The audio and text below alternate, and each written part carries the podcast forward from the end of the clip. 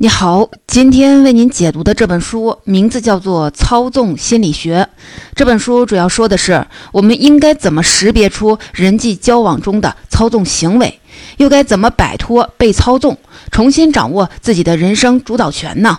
这本书的作者。哈利亚特·布瑞克是一位美国临床心理医生和管理咨询顾问，在近三十年的临床经验中，他接触到了大量被人际关系困扰而产生严重心理问题的病人。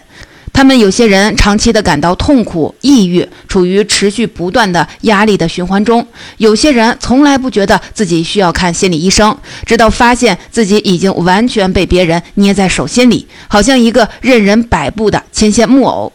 作者基于自己多年的临床经验，写了一本书，叫《取悦症》。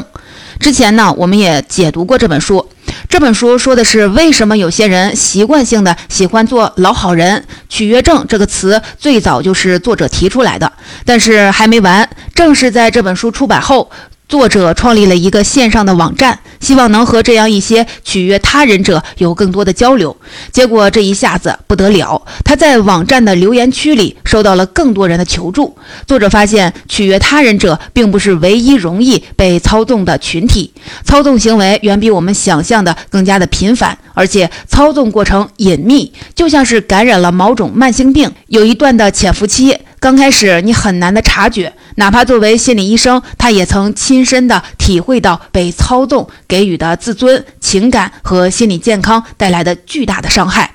因此，作者意识到必须要开发一套方法来抵御操纵，帮助更多的人认识到自己有什么弱点，是如何陷入到一段操纵的关系当中的，而且最关键的是实实在在的知道到底自己该怎么做才能摆脱一段操纵关系。可以说，这本书是一本避坑和自救指南。接下来，我将分成两部分为您解读这本书。第一部分，我们就先来回答操纵到底是怎么发生的呢？第二部分，我们来弄清楚哪些人容易成为操纵者的目标呢？一旦被操纵，到底该怎么做才能彻底的摆脱这段关系呢？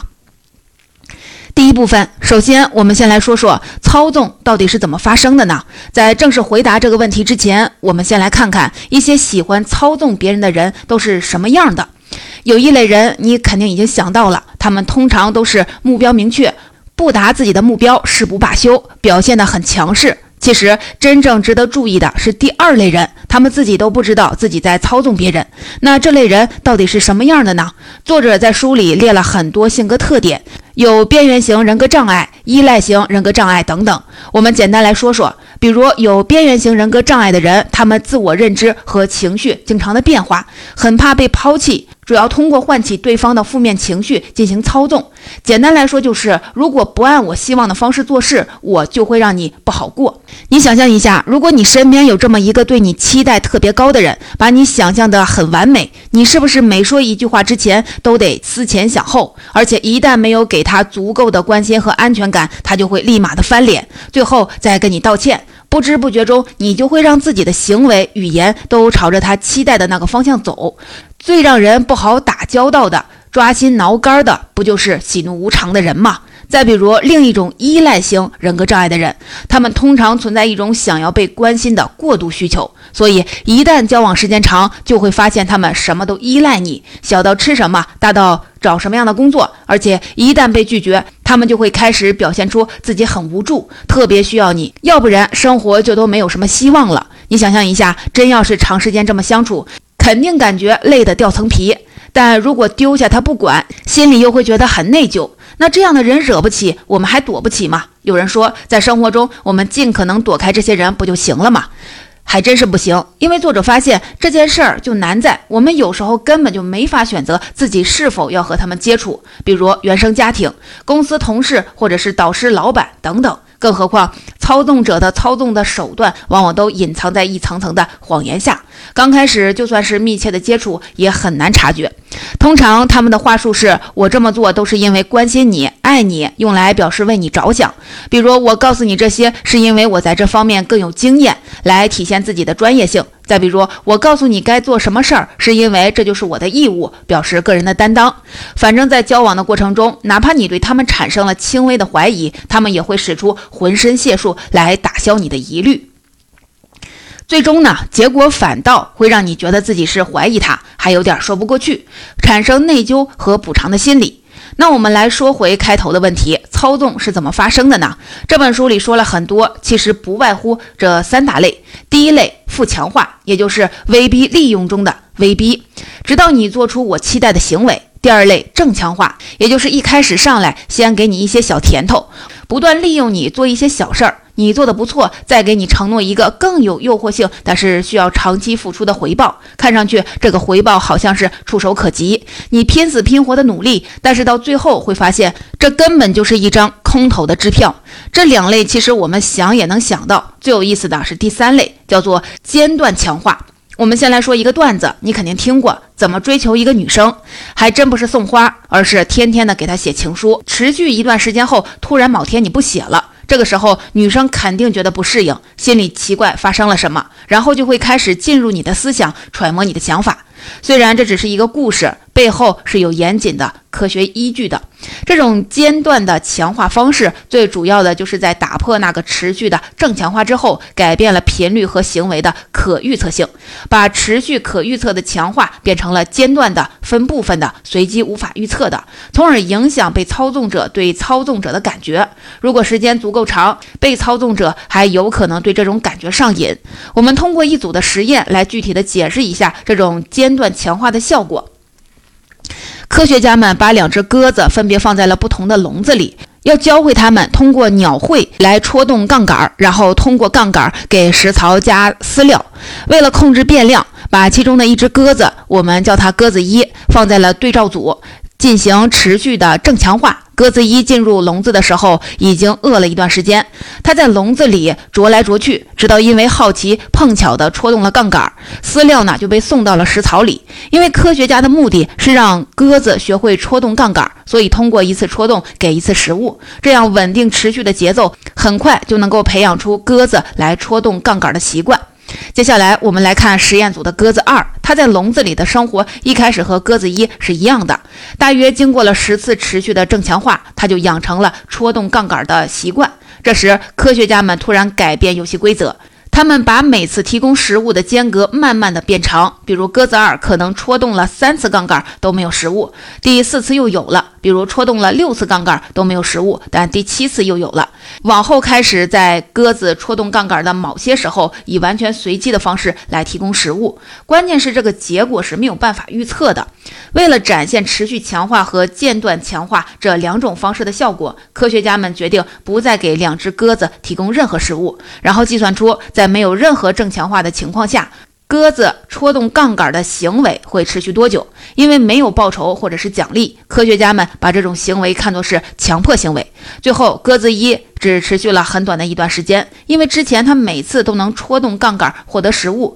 因此它就更容易理解好事已经结束了，很快就会慢下来，最终就不再去戳动杠杆。但是鸽子二这边呢，依然会在没有任何奖励的情况下持续的戳动杠杆，直到精疲力尽。因为他根本不知道间断的食物已经变成了没有食物了，他是无法预计的。而且鸽子二已经对戳动杠杆的行为上瘾了，就像已经习惯间断强化的被操纵者，心中永远存有对操纵者的希望。作者提到，在他接触的案例中，就有一位女性长期的陷入到了一段被操纵的恋情中，已经无法控制自己的感情，工作生活一团糟。这段恋情刚开始的时候，每一次她做出爱人期待的行为，男人都会说一些甜蜜的话，或者给她买礼物来表达自己的爱意。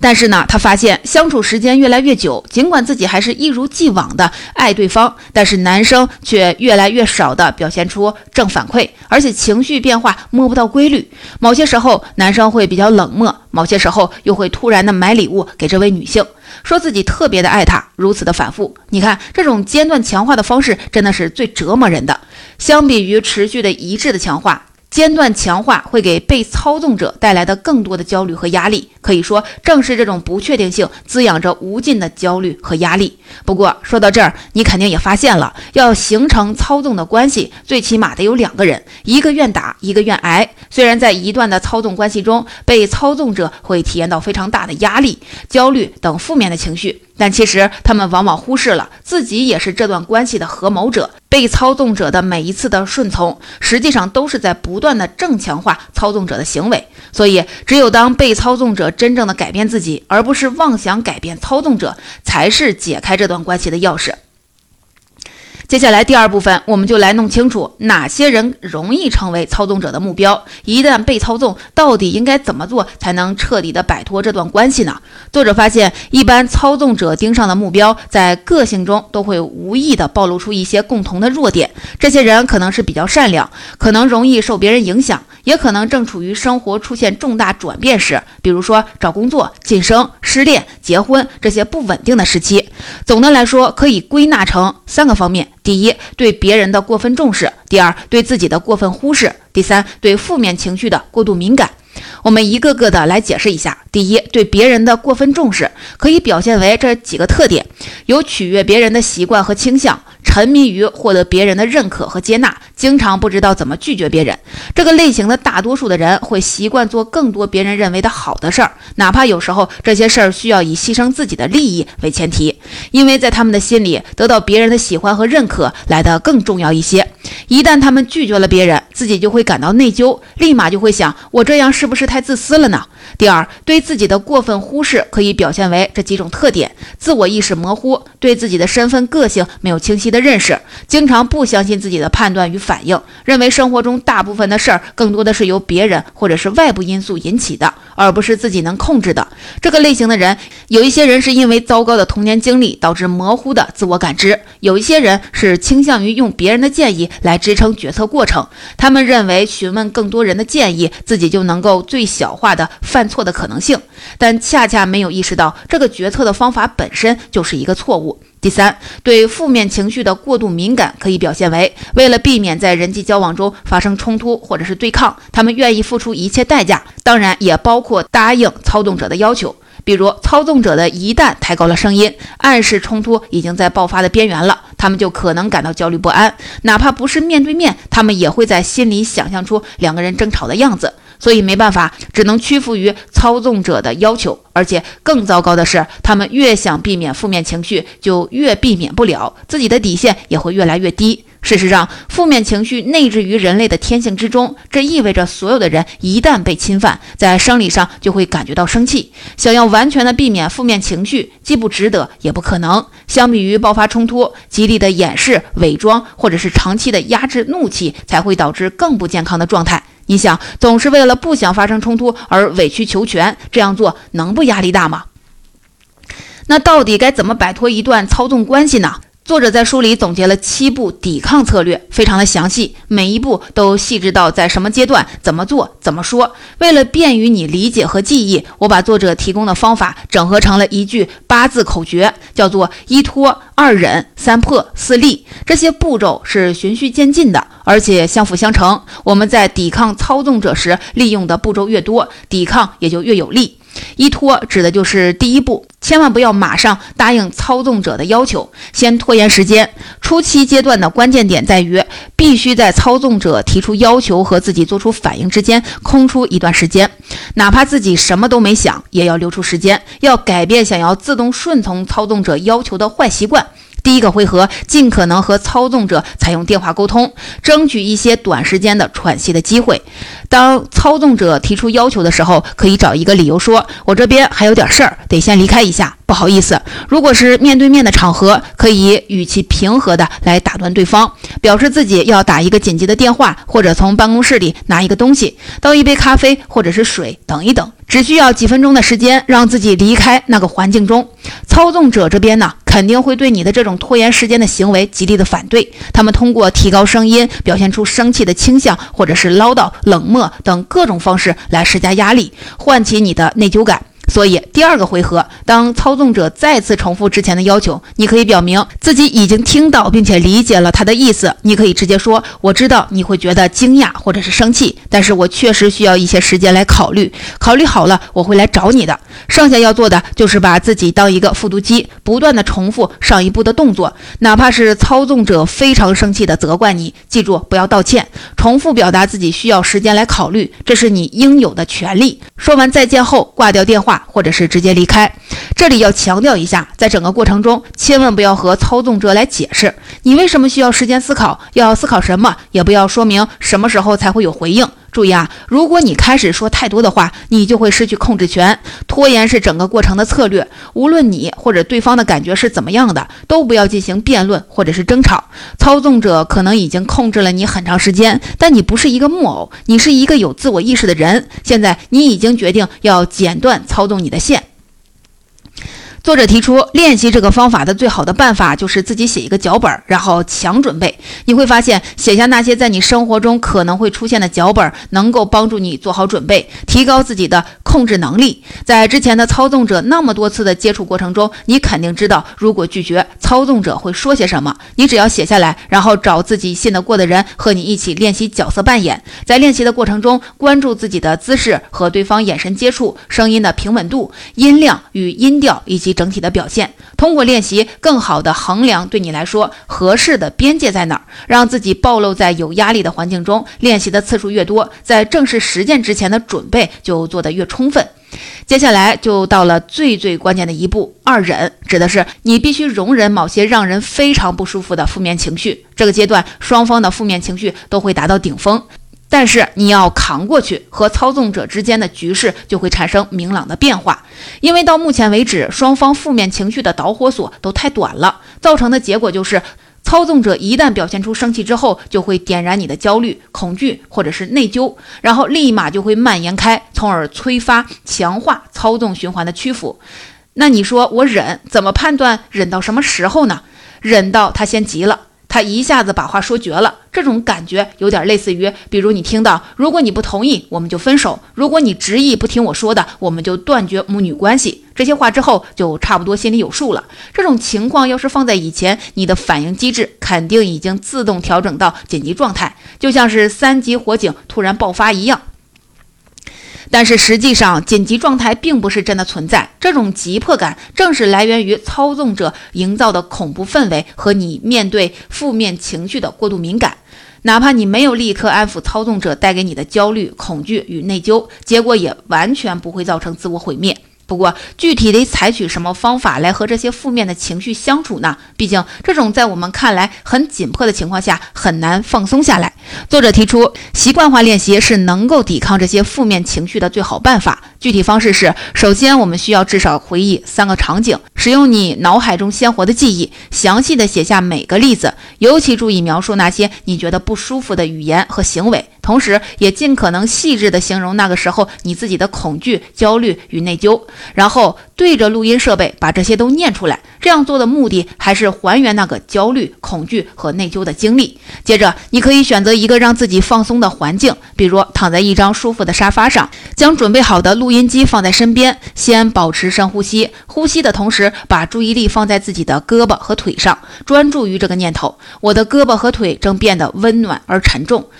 完成两到三分钟的放松呼吸之后，就可以开始听第一段录音。整个过程中继续的保持深呼吸，一边感受四肢的放松，一边在心里清晰的再现那个场景，尝试和那些负面情绪相处。在第一段的录音结束后，牢牢地记住重现的场景，然后对自己说：“我确实感觉到很不舒服，但是实际上我能忍受他们。”结合这种放松与场景重现的习惯化的练习，让自己直面并摆脱对负面情绪的过度敏感。作者提出，每天至少完成两次练习，并持续一周到两周的时间。因为在真正和操纵者交往的过程中，他们通过各种的手段来施加压力，就是为了试图唤起那些现在你已经很熟悉的焦虑、内疚和恐惧感。三破指的是给操纵者的行为贴标签儿，把他的阴谋变成阳谋，直接打破这段操纵关系。既然已经撑过了负面情绪的高峰点，是时候捅破这一层窗户纸了。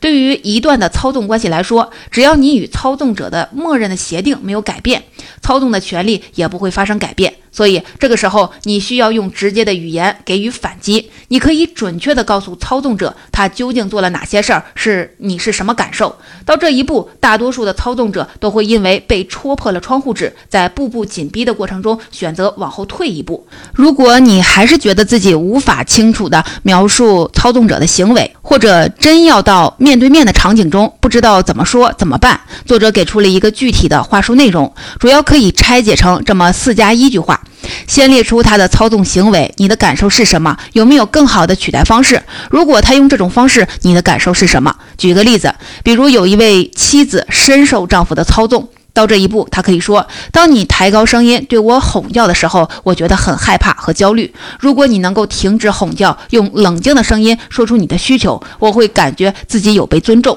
你发现没有？这前四句话，你还是没答应他的要求，也没拒绝他的要求，只是明确的说出了他的操纵手段。说这些的目的是解释你的情感反应，最起码这次他心里知道你是来真的了。所以你先把球传回到操纵者那边，来判断他的操纵行为到底是有意识的还是无意识的，愿不愿意改。如果不愿意改，你直接心里就有数了。他这么做就是为了让你感受到这些负面情绪。所以，你可以用最后的一句杀手锏来给他贴标签，并且表明自己的态度。你可以直接对他说：“我知道你想让我做什么，但是你的威胁再也没有用了。”最后一步四立，指的就是要重新建立你们关系的边界。因为前面做了那么多，就是为了设置自己的条款，明确在你们的关系中，你愿意和不愿意做什么，告诉操纵者什么方式是有效的，什么方式是无法接受的，然后能否共同的探讨出一个双方都能够接受的方式。不过到这儿，你也要做好心理准备，就是操纵者只希望按照他的方式继续这段关系，也就是只有他说了算，你们的关系才能成立。从现实的意义上来说，你的诉求就变成了测试这段关系的价值试纸。如果你发现操纵者维持这段关系的唯一的目的就是继续他的操纵与剥削，那你就必须的痛下决心了，离开是最好的选择。而且，即使操纵者表现出改变的意愿，我们也不可能期望这段关系会在一夜之间就实现自我矫正。操纵者需要时间来学习新的行为方式以及表达需求的更好的方法。但是，你的耐心、坚决与决心会带来新的希望。刚刚咱们一步步的细致分析了到底该怎么摆脱操纵的方法，我再带着你一起来捋一遍。我们说到了八字口诀：一拖、二忍、三破、四立。先拖延时间，然后练习容忍负面情绪，熬过最难的一段时间后，给操纵者贴标签，直接打破你们的关系。最后是重新建立一个边界。每一步的背后都必须伴随着大量的角色扮演练习和自己的强准备。最后，我还有一个长期且艰巨的任务，那就是精进自我成长。我们要大量的花功夫来做的是清除自己认知里的那些病毒，找出自己的软柿子的思维，让自己真正的强硬起来。作者在书里针对前面我们说到的每一个弱点，都给了一个软柿子思维和纠正过的强硬思维版本。我强烈的建议你把这些都记在本子上，经常看，或者感到焦虑的时候大声的念出来，肯定能大大的帮助自己缓解负面情绪。我从书里挑选了一句，先给您念一念，比如软柿子思维是。别人提出要求，我应该做他期望我我去做的事儿，让他们开心。而纠正过的强硬的思维是，我知道我不可能取悦于所有人，让每一个人都开心，这不可能也不现实。我希望其他人喜欢我是因为我个人的品质，而不是我为他们做的事儿。总结到这里，这本操纵心理学的其中的精华部分，我就为您解读完了。作者在这本书里还列了很多自测题和自己遇到过的一些典型的案例。如果感兴趣的话，推荐你去阅读原书。最后，还想和您分享一点我的个人感受。其实你发现没有，操纵之所以能发生，实际上大多数的情况下，是因为我们太在意别人的感受，因为害怕被冷落、被拒绝，甚至是被讨厌。但是，个体心理学的创始人阿德勒曾经说过，被讨厌本身就是一种勇气，这是一个人成长过程中必须要经历的一环，也是成为一个强者的必备条件。